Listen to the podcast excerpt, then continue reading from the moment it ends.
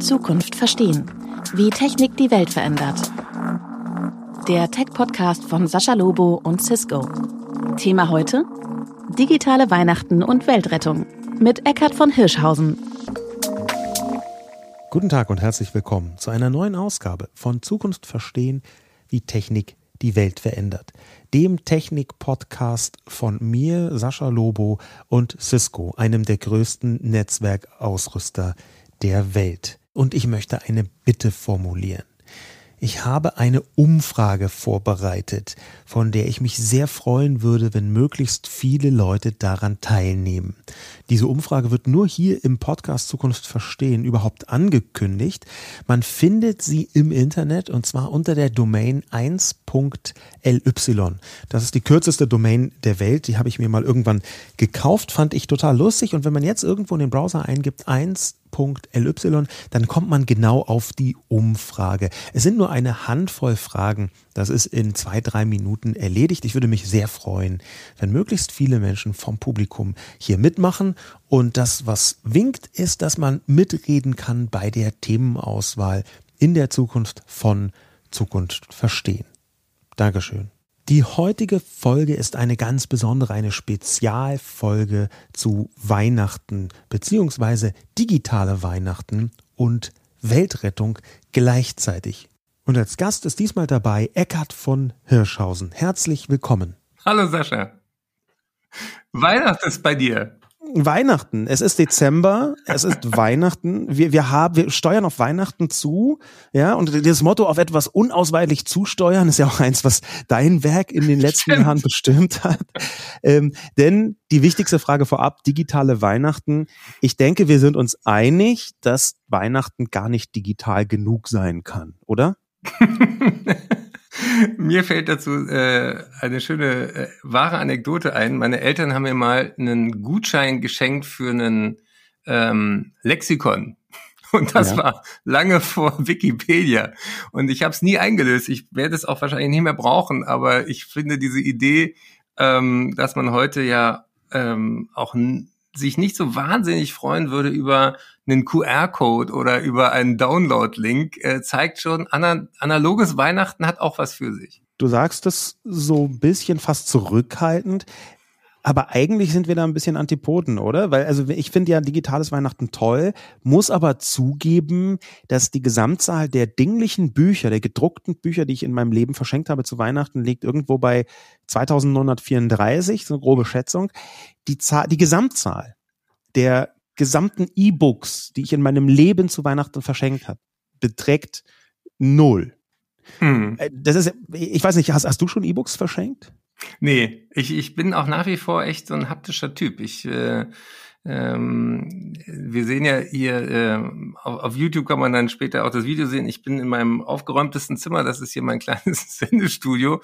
Der Rest ist immer äh, voller äh, Bücher, Zeitungen, Zeitschriften, Artikel und ich, ich äh, liebe es da drin zu markieren und zu äh, ja Ideen zusammenzuführen da glaube ich, ist, ist mein Hirn tatsächlich, da gibt's ja auch eine, eine Untersuchung zu, äh, dass Dinge, die wir haptisch mal in der Hand hatten, sich anders einprägen als Dinge, die wir am Bildschirm lesen. Und äh, da halte ich auch ein bisschen dran fest, obwohl ich natürlich das enorm schätze, dass wir uns jetzt digital über Weihnachten unterhalten können, ohne dass wir, wir direkt in einem Raum sitzen.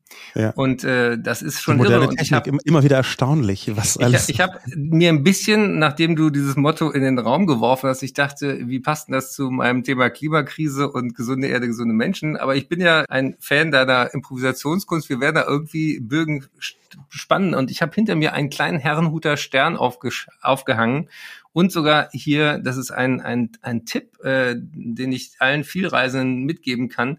Ich habe also ätherische Öle, wenn ich so in, in olle Hotelzimmer einchecke und da, äh, ja. da kommst du dann irgendwie um Mitternacht da rein und äh, du denkst, so lange kann ich gar nicht lüften, wie ich, wie ich wollte. Dann mache ich mal ein bisschen äh, Zedern Duft und dann ist so ein bisschen wie Weihnachten, egal wo ich bin. Ja, ich bin auch wirklich überwältigt von der weihnachtlichen Stimmung, die dieser Herrnhuter Stern, für diejenigen, die das jetzt vielleicht nicht sehen, sondern nur hören können, es ist der ohne Zweifel kleinste Herrnhuter Stern des Planeten, mutmaßlich Hand oder gar Mund gefaltet im Erzgebirge. Und ähm, er leuchtet aber trotzdem. Er leuchtet so schräg über dem Kopf von Eckert zu sehen, tatsächlich dann eben auch auf YouTube. Und ähm, wenn man sich das so anschaut, dann hat das fast eine Art heiligen. Nee, so weit würde ich gar nicht gehen. Aber dann muss ich meinen mein Kopf adjustieren. Aber es ist kein Komet und äh, äh, ich bin ja ein großer Fan von dem Don't Look Up Film wo, wo auch, kennst du den? Du hast ihn auch gesehen, Ich, ich kenne ich kenn den. Ich fand diesen Film, der ja davon handelt, dass einfach ein Meteorit auf die Erde kommt, so als Metapher für den Klimawandel, für die Klimakatastrophe. Äh, der fällt auf die Erde und alle Leute versuchen, den aufzuhalten, beziehungsweise eben gerade nicht aufzuhalten, sondern tun so, als könnte man den wegignorieren. Das ist jetzt eine sehr kurze, sehr oberflächliche Zusammenfassung. Ich fand den Film A sehr lustig und B eine Idee platt. Du verzeihst mir das doch, oder? Dass ich ja, das so. aber ich, ich habe ja selber äh, fünf Jahre lang eine Talkshow moderiert. Bei manchen Passagen musste ich mir wirklich auf die Zunge beißen, weil ich dachte, es ist genau so. Also wenn du dann einen ja. Gast hast, der eine unbequeme Wahrheit zu verkünden hat, dann ist immer die Frage, ja, ist, ist dieser Gast denn äh, gesichtsbekannt, Eckart? Dann habe ich immer zurückgefragt, für welche Körperteile soll man denn noch bekannt werden? Also aus meiner Sicht ist Frisurenbekanntheit wesentlich wichtiger. Aber jetzt hast du deinen Kopfhörer genau über deinem markanten äh, Irokesen. Ja, das ist tatsächlich ein Downside, aber da muss ich dazu sagen, zu meiner Verteidigung, es handelt sich in erster Linie um einen Podcast ja, und äh, so sehr ich Frisuren liebe, auch deine finde ich übrigens großartig, aber so sehr ich das äh, großartig finde, ist ärgerlicherweise im Podcast-Business die Frisur etwas weniger wichtig als, sagen wir mal, im Film- oder Talkshow-Kontext. Und, und wenn diese Leute dann auf dich zukamen, äh, du hast das gerade so gesagt, dann hast du versucht, das trotzdem mit reinzubringen, ja? Du, also du hast dir dann gesagt, hey, okay, die kennt niemand, aber das ist wichtig, was die sagen. Ja, und ähm, das ist ja auch, weil wir auch hier über das Digitale und die Chancen da drin reden, ähm, ja, das Tolle, dass man ja nicht mehr sozusagen auf so wenige Sendungen und Kanäle angewiesen ist und so viele Gatekeeper ähm, ähm, darüber bestimmen, welche Themen, welche Personen, welche Meinungen gehört werden, sondern ähm, wir haben auf alle Fälle die Vielfalt erhöht, natürlich auch das Durcheinander und auch die Kakophonie. Und ähm, deswegen äh, glaube ich, dass, dass diese, äh, dieses Weihnachten auch ähm, ein spezielles wird, weil äh, ich, ich war jetzt gerade auch für den ARD-Jahresrückblick so nochmal mit so Szenen aus diesem Jahr betraut und ich, ich glaube, wir sind alle froh, wenn dieses Jahr vorbei ist. Ja, aber gilt es nicht eigentlich, wenn man ganz ehrlich ist, für ungefähr fast alle Jahre seit 2016, dass man denkt, um Gottes Willen, endlich vorbei. Und dann kommt aber das nächste Jahr. Also das, das ist, das Jahr wird ja nicht ersatzlos abgelöst, ne? Oder was hast du da so gesehen bei diesem Jahresrückblick, was dich denken lässt, aha, naja.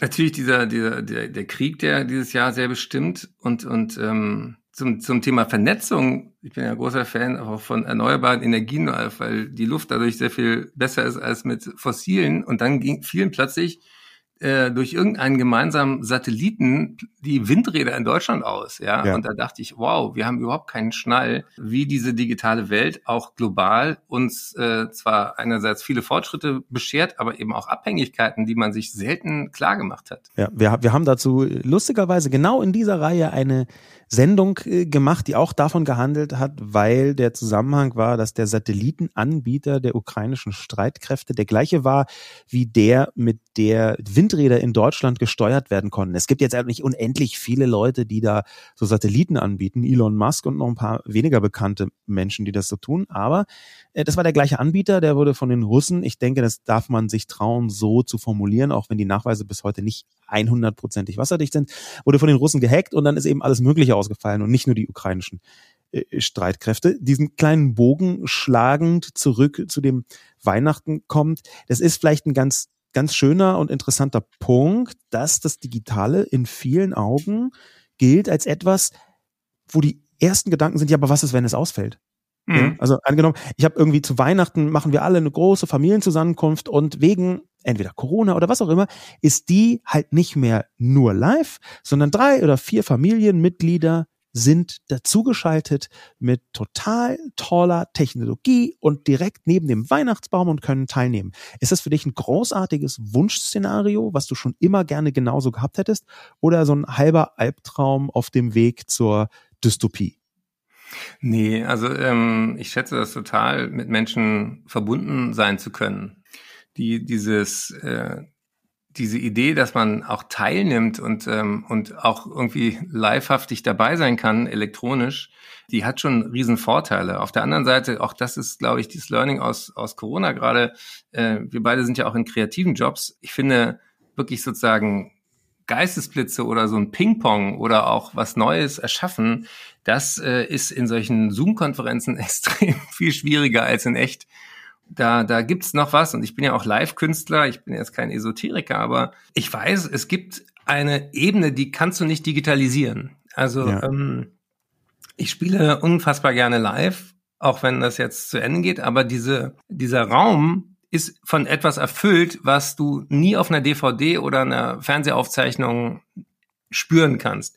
Ja. Und deswegen denke ich auch manchmal so, auch bei Live-Konzerten, wenn alle Leute ihr Handy in die Luft halten, um, um zu versuchen, den Moment einzufangen, merken sie nicht, dass sie genau dadurch den Moment gerade verpassen. Echt? Also ich meine, unabhängig davon, dass bei einer Zoom-Konferenz natürlich die Kreativität nicht so fließt, bei einer WebEx-Konferenz wäre das völlig anders. Da bin ich absolut überzeugt von. Aber glaubst du tatsächlich, dass dieser digitale Moment, wo Leute das festhalten, das alles kaputt macht? Also ich, ich spüre, ich, ich glaube, ich bin auch oft auf Bühnen und ich weiß ungefähr, was du meinst. Vor allem, wenn man das Publikum nicht so direkt als Feedback-Kanal da hat. Ja, man, man spürt, wenn die Leute vor der Bühne stehen, man spürt, wie so die Energie zurückströmt, um jetzt mal was nicht ähm, ätherisches, sondern eher esoterisches zu sagen, esoterisches Öl äh, hier in die Sendung reinzukippen. Aber, und das finde ich eigentlich ganz spannend, ich glaube, dass es auch mit dem Digitalen so Feedback-Kanäle geben kann oder könnte. Vielleicht sind wir da noch nicht ganz, vielleicht müssen wir dafür auch ein Sensorium entwickeln. Aber ich glaube, dass ganz viele Dinge, die im Moment in unseren Köpfen noch digital nicht möglich sind, aber irgendwann dann schon eher möglich werden, wenn sich das weiterentwickelt und vielleicht auch schon heute, wenn wir da anders draufschauen. Ich meine, ich habe mit so vielen Leuten gesprochen, die noch 2019 gesagt haben, nee, um Gottes Willen, also bei uns geht Homeoffice gar nicht. Ja, wir sind ein People's Business. Wenn wir uns nicht von Angesicht zu Angesicht sehen, dann implodiert die Firma in 20 Minuten. Ich brauche meine Leute um mich und so weiter und so fort. Du kennst das vielleicht hm. irgendwie. Und das war 2019 quasi der Standard von einem durchschnittlichen, sagen wir mal, Abteilungsleiter in einem großen Konzern in Deutschland. Und natürlich war es im Mai 2020 mit der Pandemie komplett anders. Und deswegen kann ich mir ja so gut vorstellen, dass wir irgendwann so ganz natürlich digitale Weihnachten haben. Einfach vielleicht sogar im Metaverse. Ja, dass man da mit der Oma im Metaverse und wenn es dann auch noch künstliche Intelligenz ist und sogar die verstorbene Oma einfach teilnehmen kann, weil sie als Avatar gespielt wird von, das, findest du das nicht großartig? Sag ganz ehrlich.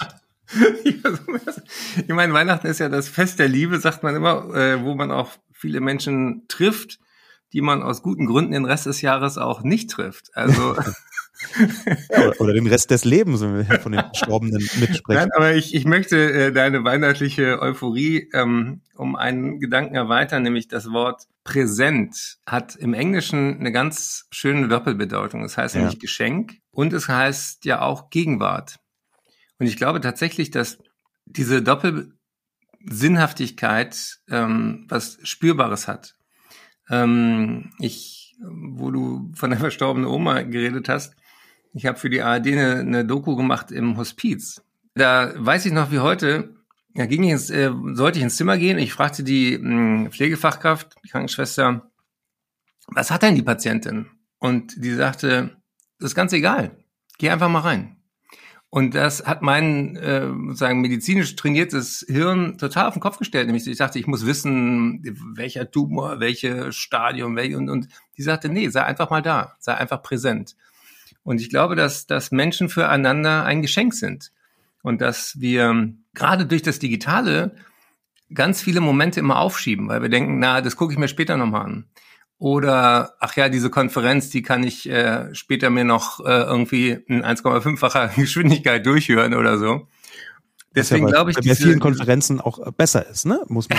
ja, Sascha, ich muss dir eine Geschichte erzählen. Ich habe ja immer mein neues Canceling Kopfhörer. Ich ich habe eine Bahn 100. Ich äh, auf Tour fahre ich so fast alles immer mit der Bahn und vielleicht den letzten Meter dann mit dem Tourbus. Aber ich habe eben, weil ich auch dann Podcasts höre, natürlich auch deine, die Grundeinstellung, dass ich das immer auf doppelter Geschwindigkeit höre, ähm, weil es ja manchmal auch Laber-Podcasts gibt äh, und äh, da denkt man, okay, give me the beef und ähm, ja. ich shuttle bis dahin, wo es dann spannend wird. Und dann hatte ich im Zug mir eine Playlist mit Entspannungsmusik auf die Ohren geben wollen, weil ich Ahne, wo es hingeht, ja. Weil, weil ich äh, eben im, im, im Bistro da äh, was schreiben wollte. Ich kann mich nicht konzentrieren, wenn die Leute drumherum reden. Und das eine der absurdesten Dinge, die du auf doppelter Geschwindigkeit hören kannst, ist Entspannungsmusik. Ich kann es dir sehr empfehlen. Da wurde mir die, die Absurdität meiner eigenen äh, Getriebenheit und dieses Hamsterradartige, dass man jetzt auch noch entspannen in doppelter Geschwindigkeit will, ja, das ja, wurde da, mir schlagartig klar. Erinnert mich an, an Peter Licht, ähm, Wettentspannen hat er, glaube ich, als, als Titel mal gewählt oder, oder ein Lied drüber gemacht. Ähm, aber, aber genau, genau dieser Punkt, die Absurdität des Beschleunigens bei Entspannungsmusik, die referiert ja eigentlich auf Weihnachten, wenn wir davon denken, okay, äh, wenn wir davon reden, dass Weihnachten so das Fest der Besinnung ist, ja, mhm. der Einkehr, in der, auch der inneren Einkehr, vielleicht zur Ruhe zu kommen. So viele Feiertage hintereinander und manche Leute, jetzt leider nicht alle, aber manche Leute haben auch zwischen Weihnachten und Neujahr dann einfach noch komplett frei ähm, und genießen das mit der Familie, sich aufs Blut äh, zu streiten, aber in Ruhe aufs Blut zu streiten, was ja auch ein Vorteil sein kann. ähm, also dieses Fest der Besinnung und dann da dagegen die Beschleunigung und die radikale Effizienz, ja, die Effizienzradikalität, ähm, die die Digitalisierung mit sich bringt. Das sind doch, ist doch eigentlich ein großartiges Spannungsfeld. Oder passt das bei dir überhaupt nicht zusammen? Nee, ich, ähm, ich habe in Berlin Medizin studiert und äh, da gab's von der TUSMA hieß die, glaube ich, Telefoniere und Studenten machen alles. Genau. das war die, ja. die Abkürzung. da gab's immer ein Angebot, äh, selbst Weihnachtsmann zu spielen. War ich auch. War ja, ich echt? Auch. Ja. Wie cool. Aber du bist ja ein bisschen jünger als ich. Ähm, Kaum spürbar. War das ein, ähm, was bist du für ein Jahrgang? Ich weiß es gar nicht genau. 75, 1975. Ah, siehst du, ich bin 67 und ich habe da ähm, auch sehr, sehr skurrile Sachen erlebt dann an dem Weihnachtsfest, weil du dann vorher ja äh, musstest du wahrscheinlich auch immer so ein, so ein Vorab-Telefonat mit der Familie machen solltest. Ja. Und dann äh, sollte ich dann als Weihnachtsmann reinkommen und alle Erziehungsfehler der, der zwölf Monate irgendwie in dieser Viertelstunde am besten ausbügeln und sagen sie dem Kind noch das und das und das und das. Da dachte ich, nee, nee, nee, das ist nicht mein Job.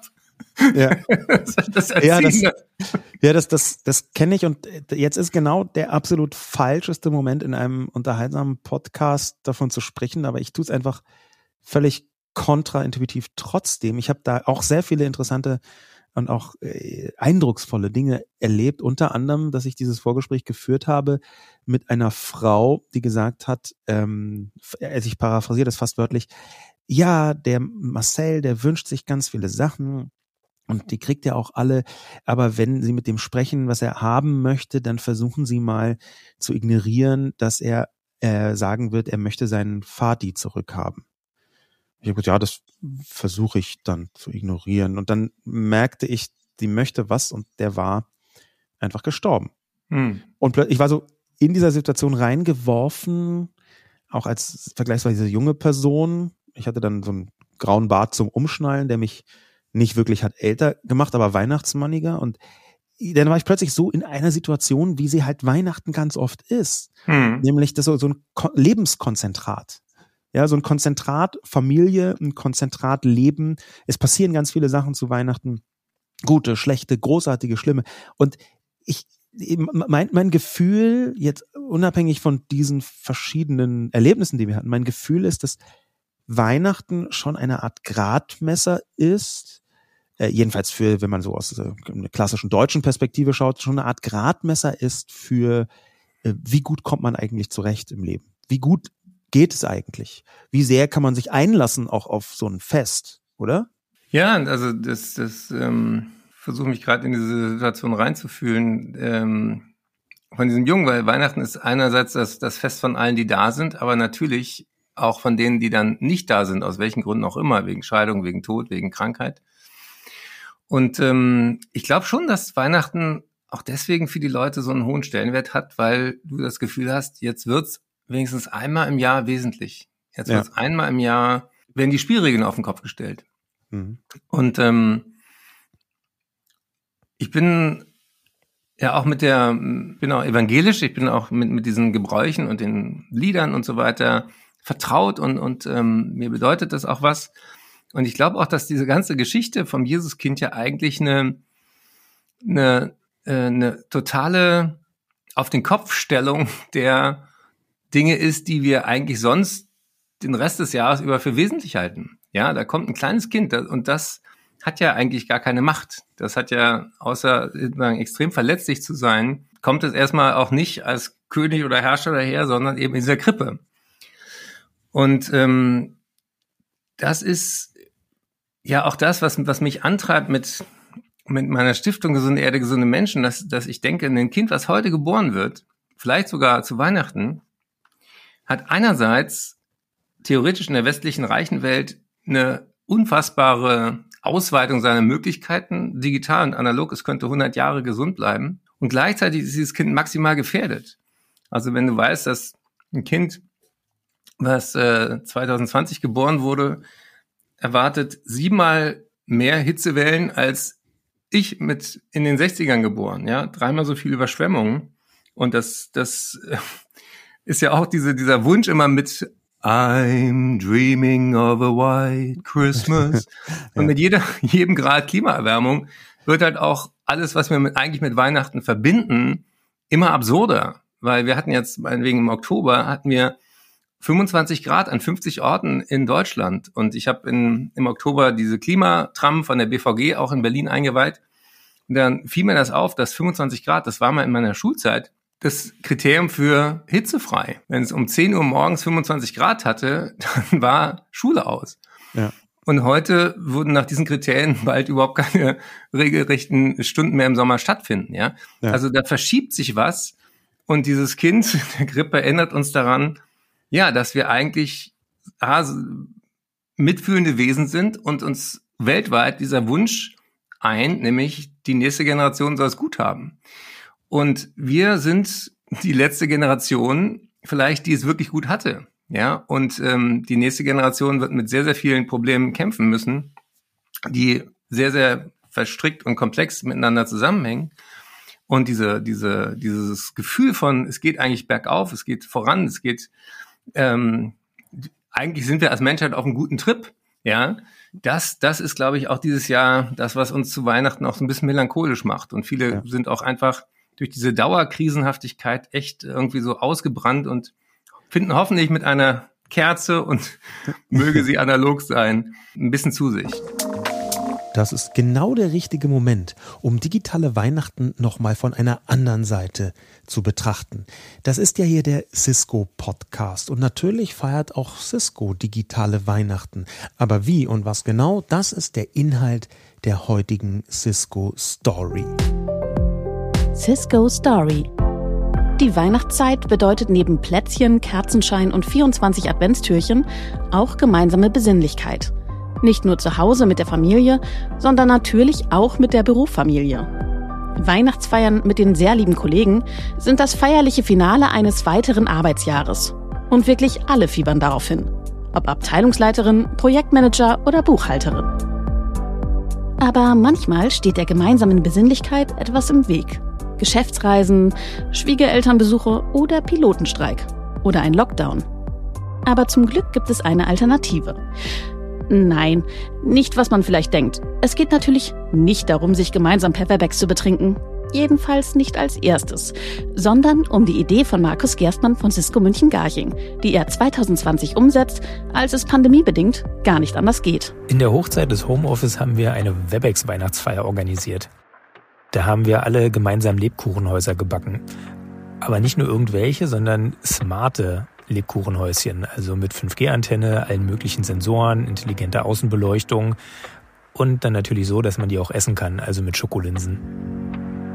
Am Vormittag werden die Zutaten an alle 200 Mitarbeitenden verschickt.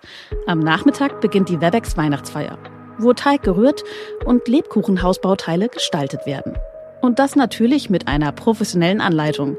Denn Gerstmann hat Profis gebeten, jeden Backschritt einzeln und live per Webex vorzuturnen. Das ist auch deshalb so wichtig, weil die leckeren selbstgebackenen Lebkuchenhäuser am Schluss an die Kinder des Münchner Waisenhauses übergeben werden. Cisco unterstützt mit Geld und Sachspenden viele Projekte unter dem Motto Giving Back. Mit den Lebkuchenhäusern also Giving Backwaren. Und weil Besinnlichkeit ohne die richtigen Hilfsmittel manchmal einfach schwierig zu erreichen ist, gibt es bei der Webex Weihnachtsfeier natürlich auch die Möglichkeit, seinen eigenen Glühwein aufzusetzen, wovon auch regen Gebrauch gemacht wird. Denn vom Lebkuchenhausbau erholt man sich am besten gemeinsam mit einem Gläschen Glühwein.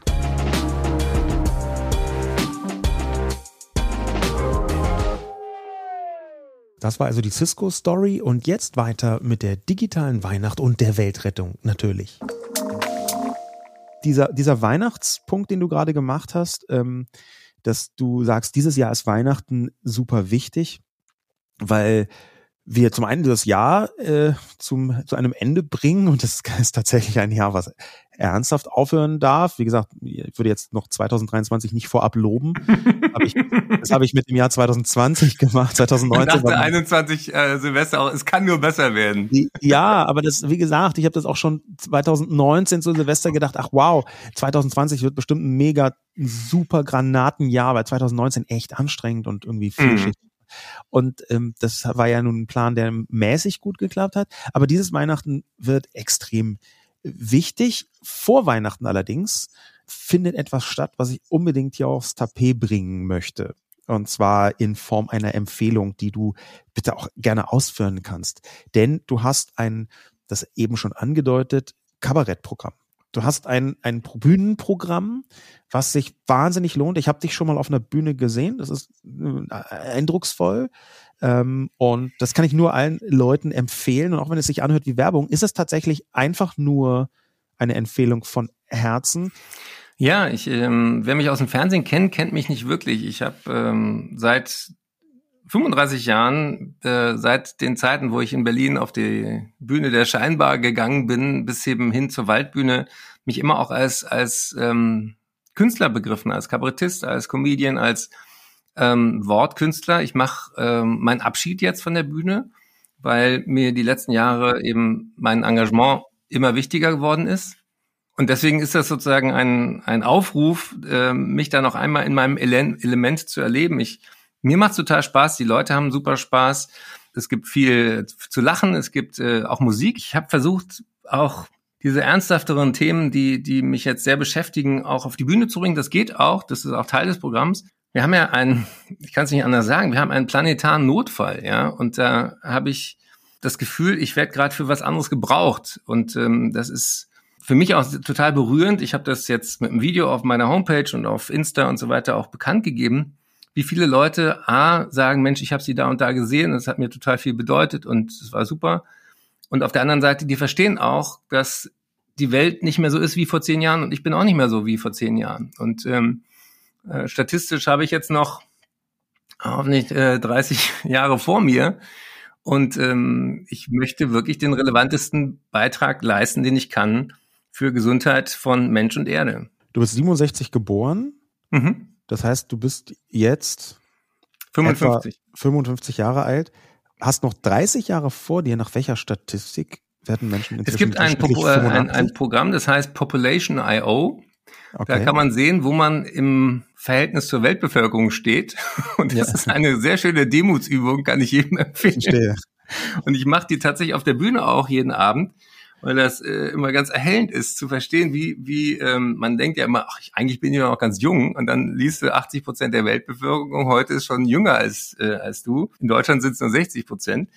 Dann wird ja auch mit der eigenen Endlichkeit auch klar, was du vielleicht auch irgendwann in der zweiten Lebenshälfte erlebst, dass nämlich dich nicht mehr so sehr antreibt, was erreiche ich noch, sondern auch, was hinterlasse ich und was bleibt und was, was, was ist mit dem, was du erreicht hast, eigentlich jetzt das Spannendste, was du machen kannst. Und ich glaube, dass der, der Wunsch für einen selber, nicht nur zu Weihnachten, sondern überhaupt im Leben ja darin besteht, ein Leben zu führen, wo, wo dann der Bestatter nicht bei der Totenrede so viel lügen muss, sondern man äh, im besten Falle sagt, Mensch, äh, auch wenn es nicht alle hören wollten, der hat äh, sich nicht doof gestellt angesichts einer globalen Krise, sondern hat gesagt, was, was zu sagen war. Dieses Gefühl, dass Weihnachten was Besonderes ist, in, direkt in Verbindung mit der nächsten Generation, führt zu einer Frage, die ich mir im Moment tatsächlich wirklich stelle, weil meine Frau und ich gerade ganz kleine Kinder haben, ja. gerade gerade bekommen, ganz frisch und wir sind sehr froh darüber. Dankeschön. Wir sind sehr froh darüber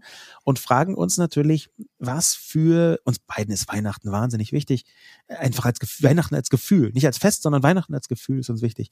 Was für Weihnachtsgestaltung äh, können wir diesen jungen Menschen nahebringen? Ja, und da wäre so mein, meine klassische, mein Gedankengang, okay, natürlich werde ich meinen Kindern meine Weihnachtsplaylist vererben. Mhm. Ja, also ich meine, die ist über Jahre mühsamst zusammen kuratiert. Das ist ähm, eine, ein Heidenaufwand, der da drin steckt. Sehr schön. Und, Verstehst ja. du die Ironie, wenn man von einem Heidenaufwand zu einem christlichen Fest redet? Nee, habe ich jetzt gerade nicht. Aber danke, dass du mich drauf hin äh.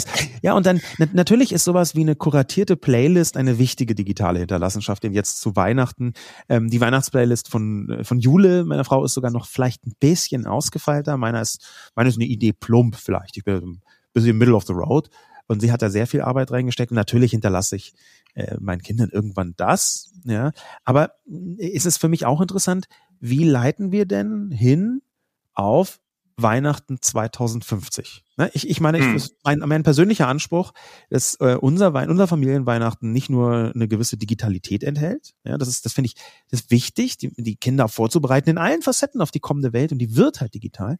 Sondern ich möchte eigentlich auch so ein bisschen jetzt schon Avantgarde Weihnachten 2050 feiern. Wie, wie würdest du dir denn das vorstellen? Was wären denn deine Tipps, was ich an meine Kinder weitergeben kann für ein digitales Avantgarde Weihnachten 2050? Mm, Im Digitalen bist du mehr zu Hause, aber ich glaube, das Wichtigste, was, was man äh, Kindern mitgeben kann, ist das Gefühl, willkommen zu sein und sich nicht sagen, ständig anstrengen zu müssen, um geliebt zu werden. Und das ist, glaube ich, auch ja die Schattenseite. Ich habe ja als Arzt in der Kinder- und Jugendpsychiatrie gearbeitet und wenn äh, Kinder und Jugendliche sehr viel sich ständig auf den verschiedenen Social-Media-Plattformen im Vergleich mit anderen erleben, ist das ziemlich giftig für die Seele. Und deswegen ähm, gibt es bei mir im Bühnenprogramm auch diese berühmte Pinguin-Geschichte, wo ich sage, das ist mir mal tatsächlich so passiert, als ich äh, vor vielen Jahren äh, engagiert war als Moderator auf dem Kreuzfahrtschiff. Und das würde ich heute auch alles nicht mehr machen, aber ich war jung und brauchte das Geld. Ja. Und ich war kreuzunglücklich, weil ich merkte, Seekrankheit hat keinen Respekt vor der Approbation. Also mir war die ganze Zeit kotzübel auf diesem Schiff. Ich wollte ja. mich ausgerechnet auch noch zum Nordpol, also in Richtung ähm, Spitzbergen. Und da war die See ziemlich rau. Und dann sollte ich da lustig sein für Leute, die sicher irgendeinen Sinn für Humor hatten. Und ich habe ihn drei Wochen nicht gefunden. Also es war ziemlich die Hölle. Und äh, dann endlich gab es einen Tag am Land und ich ging in den Zoo und sah einen Pinguin auf dem Felsen stehen, dachte, armes Würstchen, ähm, der wackelte da so unbeholfen auf dem Felsen da vor sich hin. Ich dachte, die Flügel sind zu klein, er kann nicht fliegen, er hat eine untersetzte Statur und da hat der Schöpfer auch noch die Knie vergessen. Ich sagte für mich so Fehlkonstruktion. Ja. Und dann sprang er ins Wasser und du konntest bei dem Zoo sozusagen durch eine Scheibe die Pinguine auch unter Wasser sehen. Und dann schwamm der an der Scheibe vorbei, guckte mich an und ich merkte, jetzt hat der Mitleid mit mir. also dann warst du die Fehlkonstruktion. Ja, dann war ich die Fehlkonstruktion. Und wer, wer jemals einen Pinguin im Wasser gesehen hat, weiß ja, die können fliegen, wenn sie in der richtigen Umgebung sind. Für sie nämlich im Wasser. Und die könnten mit der ben Energie aus einem Liter Benzin könnten die 2000 Kilometer weit kommen. Das ist also viel effizienter als alles, was Menschen jemals technologisch sich ausgedacht haben. Und mein erster Gedanke war Fehlkonstruktion. Und seitdem bin ich vorsichtiger geworden, Menschen auf den ersten Blick zu beurteilen, weil ich weiß, damit kannst du total daneben liegen. Und das Zweite ist, wie wichtig die Umgebung ist, ob das, was in dir angelegt ist, zum Vorschein kommt. Und wenn Kinder sozusagen lernen, dass, dass, es, ähm, dass es eine Lebensaufgabe ist, die Fähigkeiten in sich, die Gefühle wahrzunehmen, zu blühen, zu sprühen und mit anderen in Kontakt zu sein, das ist, glaube ich, das, das Wichtigste zu Weihnachten und überhaupt.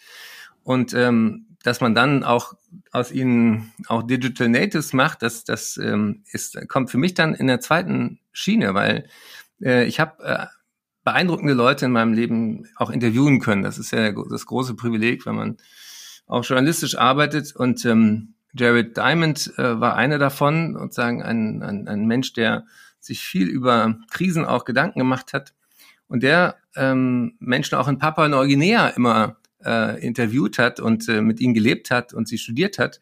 Und der sagte auf eine kuriose Art, wenn der Strom ausfällt und wenn andere Krisen auf uns zukommen von Klima- und Überschwemmung und sonstigen oder abgeschnitten von Transportwegen, die Leute dort werden das sehr viel besser managen als wir sozusagen in der Hochzivilisation.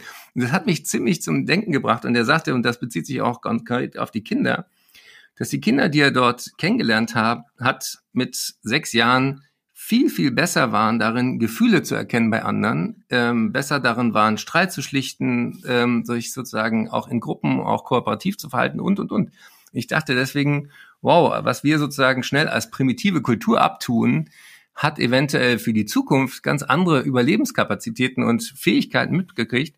Und deswegen bin ich da ähm, dafür auch, auch diese sozialen und, und ähm, emotionalen Fähigkeiten ganz, ganz hoch aufzuhängen, weil das Wissen, das wird sich alle fünf Jahre oder noch schneller verdoppeln und ähm, aber diese Fähigkeit, ähm, mit Menschen auszukommen und auch mit sich es auszuhalten, das ist das, was, glaube ich, nach vorne raus äh, zählt. Da bin ich total deiner Meinung mit natürlich einem Aber, ne? weil ich bin ja. Äh, du bist ja aus der Digitalgott. Aus der Digitalisierung, der Gott würde ich jetzt vorsichtig, äh, aber natürlich ähm, ist das eine schon auch eine Perspektivfrage. Ne? Betrachtet man das als Gegensätzlichkeit oder betrachtet man das als Miteinander? Da fällt mir nämlich wiederum eine wunderbare Anekdote ein aus einem Buch von 2005 schon von Stephen Berlin Johnson einem äh, ziemlich klugen Autor aus dem Buch Everything Bad is Good for You. Und mhm. da hat er ein kleines Gedankenexperiment gemacht. Was wäre eigentlich, wenn zuerst vor 500 Jahren das vernetzte Videospiel erfunden worden wäre und dann jetzt ganz aktuell gerade eben das Buch. Also einfach umgedreht. Der, äh, der, stellt sich dann einfach vor, wie das wäre, wenn Eltern miteinander sprechen, genau über Kinder, ja, in so einem Weihnachtskontext. Die stehen dann zusammen und großes Familienweihnachten und die reden dann über ihre Kinder. Und dann sagen die sowas wie, ja, ich mache mir schon Sorgen. Also mein Andreas, der war früher, also der hat dieses vernetzte Videospiel gespielt und das war ein Leben, ein Trubel. Die haben gerufen, die haben gejohlt, die haben auch zusammen kollektive Strategien entwickelt, wie man das bewältigen kann. Das war ein, und jetzt sitzt er vor diesem Buch ja, ich spreche den ganz an. Ganz still geworden darüber, ist genau. Ganz still. Ich spreche den an, der reagiert gar nicht. Der kommt nicht mehr zum Essen runter, der verliert sich in diesem Buch. Und das Allerschlimmste ist, wenn einmal ein Fehler ist in diesem Buch, der geht nie wieder raus. Der bleibt für immer drin. Der ist völlig, also der ist abgekehrt von seinen Freunden, der redet mit niemand. Ich mache mir echt Sorgen, ob dieses Buch nicht schlecht ist für ihn. das ist eine sehr lustige Idee. Ich bin aber, ähm, dass, dass sozusagen die Aufmerksamkeitsspanne, die du brauchst, um ein Buch zu lesen, das merke ich an mir selber. Also ich habe in meiner äh, Jugend ziemlich viel gelesen und inzwischen äh, lese ich natürlich A, äh, sehr, sehr viel online und ähm, mir fehlt das. Mir fehlt auch diese, diese, dieses sich verlieren in einem Buch. Und, ähm, und auch das, das Tolle an dem Buch ist ja auch, was da nicht drin steht. Also was du, was du an eigener äh, Bildhaftigkeit in dem Buch dann ähm, ergänzt. Und äh, vor allen Dingen auch das Mitgefühl. Da kann man auch, ähm, gibt es auch interessante Studien zu, dass äh, das ist ziemlich irre, wenn du ähm, es, äh, braucht drei Gedanken, um das nachvollziehen zu können. Wir nehmen unsere eigenen Gefühle auch wahr durch unseren Körper und durch unsere Mimik. Ja. Und ähm, wenn man zum Beispiel Leute botoxt und ihre Gesichtsmuskulatur lähmt, werden sie auch schlechter, Emotionen aus Büchern zu verstehen. Weil du liest zum Beispiel was, was dich ähm, äh, ärgert oder was dich äh, sagen die Stirn runzeln lässt. Und dieses Gefühl überträgt sich auch auf deine innere Emotionalität, auch durch deinen eigenen Gesichtsausdruck. Das heißt, ich darf zu Weihnachten Leuten, die Botox gespritzt haben, nur noch Bücher schenken, die möglichst unemotional sind. Oder E-Books. Dann, dann gleich E-Books zu Weihnachten verschenken an diese Leute. Die sind ja nachweislich weniger emotionsgeladen. Das Und ist du musst, vor allen Dingen musst du dich nicht wundern, wenn sie nicht so richtig lächeln können, wenn sie, wenn, wenn sie Danke sagen. Das ist eine sehr unüberraschende Information tatsächlich. Aber ich habe ich hab noch eine andere äh, Idee. Zu Weihnachten äh, machen wir ja auch immer den Weihnachtsbaum sozusagen zum Highlight und mit dem Schmücken und mit allen Bräuchen, die da drumherum entstehen. Und ähm, wenn du wenn du Kinder fragst oder auch viele Erwachsene haben das selten sozusagen zu Ende gedacht, wenn du einen, einen Samen in den Boden tust Und daraus wird irgendwann ein großer Baum. Warum wird die Erde unter dem Baum nicht weniger? Weil man fragt sich ja, wo kommt denn diese Masse vom Baum her? Ja. Aus der Luft, dachte ich immer. Genau. Und das ist, das ist vielen Leuten nicht klar, weil der Baum kann eigentlich zaubern. Der kann aus was Unsichtbarem was Sichtbares machen. Der kann aus CO2 Holz machen. Und ähm, ich komme drauf, weil einer, der dieses Jahr auch ähm, viele Schlagzeilen gemacht hat, ist ja Elon Musk. Und er hat mal nicht, getwittert. Ist mir nicht verborgen geblieben, ja. Deswegen erwähne ich das auch. Der hat, äh, hat mal getwittert, er bietet einen Preis von 100 Millionen Euro oder Dollar für jemand, der was erfindet, was CO2 binden kann. Da hat jemand zurückgetweetet, dürfen sich auch Bäume bewerben.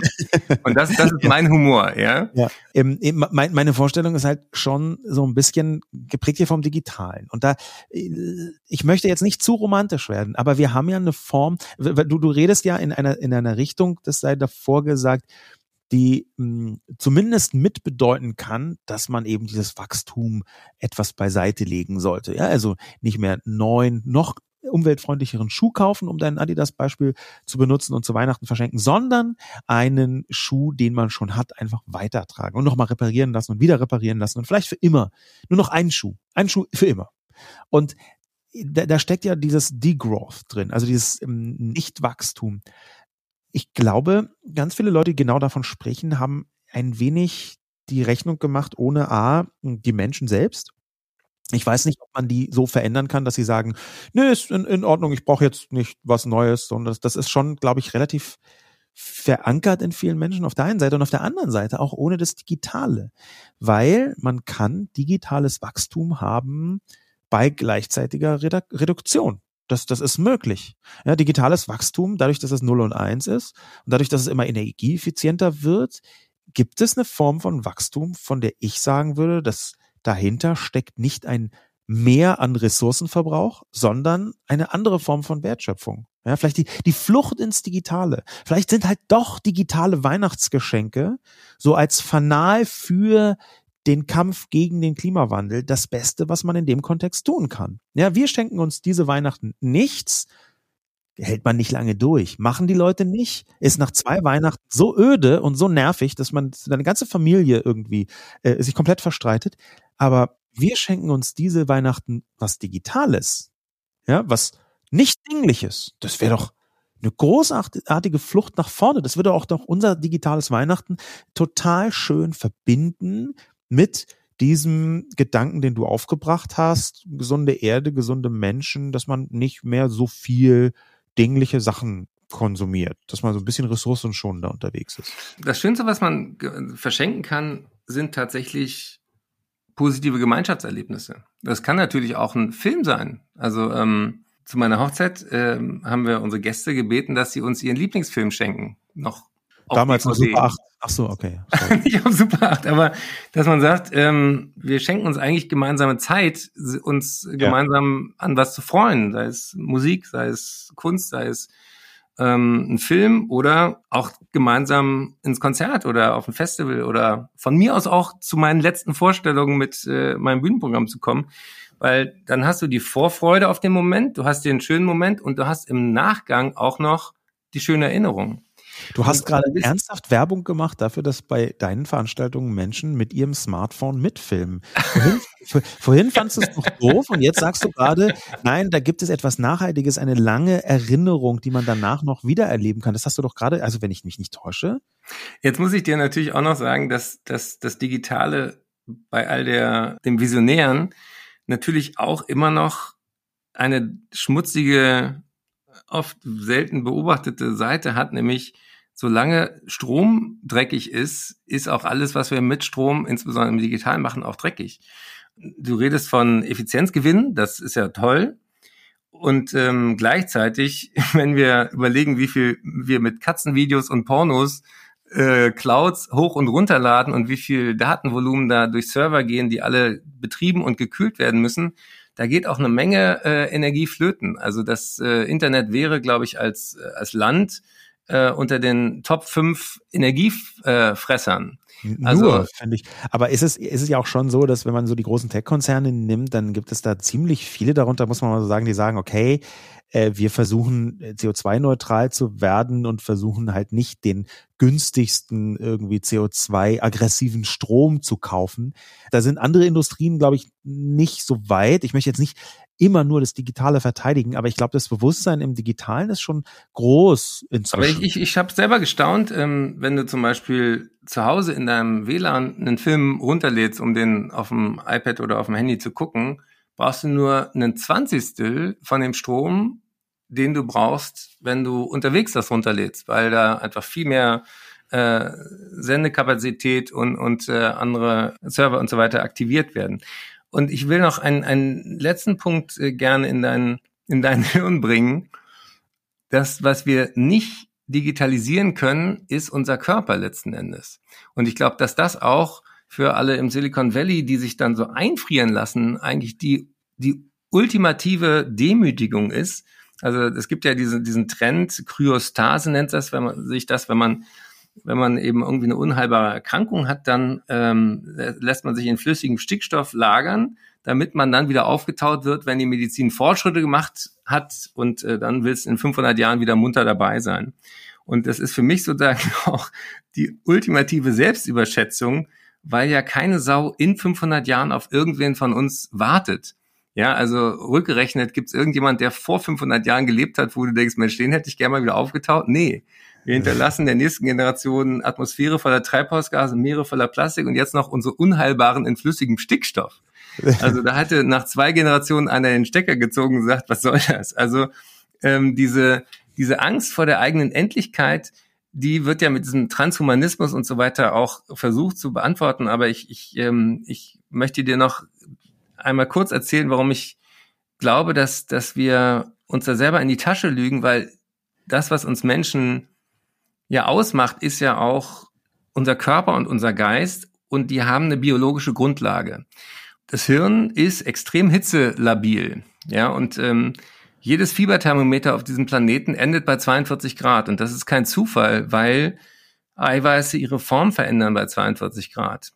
Und äh, das Beispiel, was bei vielen Klick macht, ist, wenn du ein rohes Ei nimmst und in warmes Wasser tust, dafür muss das Wasser gar nicht kochen, es reicht, wenn das ein bisschen über 40 Grad hat, dann wird dieses Ei hart. Und wenn das Wasser wieder abkühlt, dann wird es nie mehr weich. Das heißt, dieses Ei hat für immer irreversibel seinen Kipppunkt überschritten, nämlich es ist sozusagen zu einem harten Ei geworden. Und aus diesem Ei wird auch nie wieder was Lebendiges. Aus dem gekochten Ei wird kein Küken. Und es ist wichtig, dass wir das verstehen, dass wir auch für uns, für unseren Körper einen Kipppunkt haben. Denn ein Ei besteht aus Wasser, aus Eiweiß und aus Fett. Und unser Hirn besteht aus Wasser, aus Eiweiß und aus Fett. Genau die gleichen Substanzen. Und bei manchen ist mehr Fett drin, das würde ich. bei manchen auch mehr Wasser. Ich habe hier immer so mein Hirnmodell in meinem Labor. Und das ist wichtig, dass wir verstehen, wir können uns sozusagen aus unserem Körper, aus unserer Biologie nicht rauskaufen, Physik gilt auch weiter, wenn man es in der Schule abgewählt hat. Das ist mir sehr wohl bewusst. Ich habe äh, Physik natürlich im Abitur auch gehabt, für Leistungskurs natürlich. Aber der, der Punkt, äh, auf den ich hinaus möchte, der so ein bisschen versucht, das miteinander zu versöhnen. Ja, der ist digitale Weihnachten gleichzeitig in die Zukunft gedacht. In eine Zukunft, der ist, muss natürlich, der muss vielleicht einfach sein. Künstliche Intelligenz plus Weihnachten. Mhm. Also wenn, wenn wir so das miteinander verkreuzen, ja, wenn die Zukunft dann dann doch irgendwann bewältigt werden kann. Wenn die Kinder, die jetzt auf die Welt kommen, dann irgendwann 80 Jahre sind und das Jahr 2100 da ist, was ist dann mit dieser Mischung aus, die erzwingt ist, künstliche Intelligenz und Weihnachten? Was fällt dir dazu ein? Wie sieht da das Zukunftsszenario aus? Also ich wäre total froh über eine künstliche Intelligenz, die, die sich übers Jahr über merkt, was sich meine Frau wünscht. Das, das ist, also da würde ich sagen, es ist ein bescheidener Anspruch. weißt du denn schon, äh, Sascha, was du, äh, was du, womit du deiner Frau äh, eine Freude machen wirst? Ja, und dazu brauche ich keine künstliche Intelligenz, sondern einfach eine To-Do-Liste, die ich auf meinem Smartphone habe. Weil immer, wenn mir was einfällt, notiere ich das sofort. Das ist vielleicht der, der Life-Hack für Beziehungen, in denen Geschenke wichtig sind. Überhaupt. Ja, das, den kann ich hier, der ist überhaupt nicht künstlich intelligent, der ist äh, natürlich sage ich mal, also noch nicht mal intelligent, sondern eine gewisse Natürlichkeit, ne, natürlich einfach, würde man fast sagen. Und das ist, wenn immer man auch nur den Hauch eines Gedankens hat, Man läuft an einem Schaufenster vorbei und denkt, ach, das wäre ja ein schönes, immer wenn man denkt, das wäre ein schönes Geschenk, sofort aufschreiben in eine eigens dafür angefertigte Liste. Die darf man natürlich nicht Geschenke nennen, falls irgendwie ja so eine Handysituation ähm, auftaucht, wo dann, was ist denn das? Geschenke irgendwie dann jemand fragt, sondern die muss man dann irgendwie anders nennen. So, frag mich, ähm, Einladungsliste Tante Ernas äh, 82. Geburtstag oder so. Und dann notiert man da immer alles sofort an Geschenken. Dir ist schon klar, dass du gerade damit der Hälfte der Menschheit äh, in den Rücken fällst. Äh, ja, das, das mag so sein, aber es, ich, ich, ich finde das eher so als eine Art Lifehack. Also. Es ist, ist eine Art Lifehack, weil es tatsächlich so ist, dass wenn man auf Kampf drüber nachdenkt, und da wäre dann künstliche Intelligenz zu Weihnachten wirklich hilfreich, ja, re retrospektiv erraten zu lassen, ich hatte doch schon mal ein paar tolle Gedanken oder zumindest Ansätze, Anflüge von Gedanken was ich hier schenken könnte in meiner Beziehung und da eine künstliche Intelligenz aufzusetzen, die einem das sagt. Eine künstliche Intelligenz für das ideale Geschenk. Eckart, das wäre doch, das wäre doch das ist eine Lösung. Geschäftsidee. Auf alle Fälle. Ja, die rechnet dann alle Parameter zusammen. Da muss man dann irgendwie so ein Foto von äh, der Partnerin oder dem Partner hochladen. Da muss man dann irgendwie so ein paar Stimmproben abgeben. Da muss man dann so ein paar Social Media Profile so einspeisen. Äh, vielleicht noch irgendwie Zugang zum Mail, irgendwas halt. Und dann hat man ganz viele Daten von dieser Person. Und die KI errechnet dann das perfekte Geschenk zu Weihnachten. Und es ist auch ein Geschenk mit Zufriedenheitsgarantie. Das heißt, wenn die Person es doof findet, dann kann man zurückschicken und es wird einfach. Und dann heißt es, äh, Menschen, die sich über dieses Geschenk freuten, freuten sich auch über das. Ja, warum nicht? Das ist doch, ist das nicht, ist, das ist doch deine Zukunft. Du hast doch gerade, du hast doch gerade von mir auch, äh, muss man dazu sagen, so eins deiner Hauptprobleme strukturell gelöst bekommen. Strukturell heißt hier, es gibt die KI noch nicht, aber vielleicht kommt sie irgendwann. Und ich, ich glaube dennoch, dass, dass die schönsten Geschenke sind, die, die wir nicht erwartet haben und die uns trotzdem berühren. Das hört sich an wie ein fantastisches Schlusswort für eine Sendung, für einen Podcast über nicht nur digitale Weihnachten, auch digitale Weihnachten mit vielen Ausflügen in das, was eint, das digitale Weihnachtsfest und die Welt, auf die wir zusteuern, nämlich, dass es irgendwann an einen Punkt kommt, über den wir überlegen müssen, wie geht's weiter? Dann wünsche ich uns allen dass wir gute Antworten haben. Und äh, ich möchte, weil Weihnachten auch immer die Zeit der Gedichte ist, ich habe ähm, für dich noch ein, ein Gedicht von einem meiner Lieblingslyriker, nämlich Joachim Rigelnatz. Schenke, groß oder klein, aber immer gediegen. Wenn die Bedachten die Gaben wiegen, sei dein Gewissen rein. Schenke herzlich und frei, schenke dabei, was in dir wohnt, an Meinung, Geschmack und Humor, so dass die eigene Freude zuvor dich reichlich belohnt. Schenke mit Geist, ohne List, sei eingedenk, dass dein Geschenk du selber bist. Vielen Dank fürs Zuhören zu dieser famosen Sendung über digitale Weihnachten mit Eckart von Hirschhausen und nicht nur digitale Weihnachten, sondern auch noch die ganze Welt drumherum. Danke dir fürs Dasein, lieber Eckart, und bis zum nächsten Mal. Tschüss. Frohes Fest.